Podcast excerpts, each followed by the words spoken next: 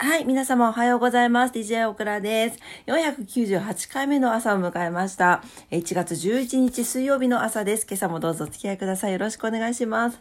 と言いたいところなんですが、ちょっとバタバタでして、はい、えー、ちょっとお天気だけ、あ、いや、お天気と今日は何の日ぐらいは行きたいな。はい、行きたいと思います。ちょっとマッハで駆け抜けますので、どうぞよろしくお願いします。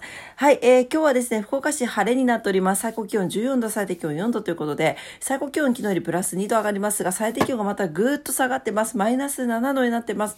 こんなに気温差されちゃ困ったもんだねって感じですけど、体調管理気をつけてお過ごしください。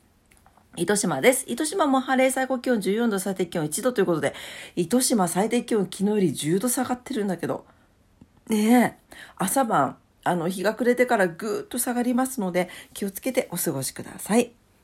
はい、東京です。東京は、東京も晴れですね。最高気温11度、最低気温が2度前後になっております。えー、空気の乾燥した状態が続きますので、火の取り扱いを気をつけ、ちゃう 火の取り扱いをお気をつけください。火の元、喉元ね、お気をつけください。はい、えーと、それぐらいかな？うん。明日はね、あの、明日も広く晴れるんですが、東京ですね。え日中は3月並みぐらいの気温となるということで、暖かくなりそうです。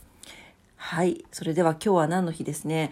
今日はね、1月11日と111が並んでますので、ちょっとせっかくだからここまでは読んでいきたいと思います。はい。急いでる時に限って違う月を開いてしまうというですね。はい。1月11日、えー、今日はですね、鏡開きの日でございます。今日はおぜんざい食べれるぞイエーイ はい。あとは樽酒の日、塩の日。え聖徳太子が簡易12巻の制度を制定した日、新100円札が発行した日ということでございます。鏡開きですね。はい、古来より神様のお供えとして正月に飾られていた鏡餅をお雑煮やお汁粉にして食べることなので、一家の円満を願う習わしで、えー、1月11日に行われるが慣例とされておりましたということですね。鏡は、鏡餅を割る際には刃物は切腹などを連想させてしまうため、用いずに手やえー、木実、木、木槌、木槌で割ったり砕いたりするのが通例とされています。ということです。なんで、お餅を細かく分ける際には、切るという言葉を避けて、開くという言葉の方が、運が明けることを連想するので、縁起が良いとも言われているそうです。またね、地域によって違ったりするらしいんですね。京都は主に1月4日、他はだいたい1月15から20日など、えー、鏡開きを行う日自体は異なっているということです。はい。で、この割った鏡餅の開き方で占いをする地域もあるそうですよ。鏡餅の開き具合が多ければ多いほどその年は豊作とされているそうです。皆さん今日はお汁粉を食べますか？ね、オクラ家も今日はお汁粉を作るということで、はい。まあ夜になりますけど、いただきたいなと思います。縁起物ですね。はい。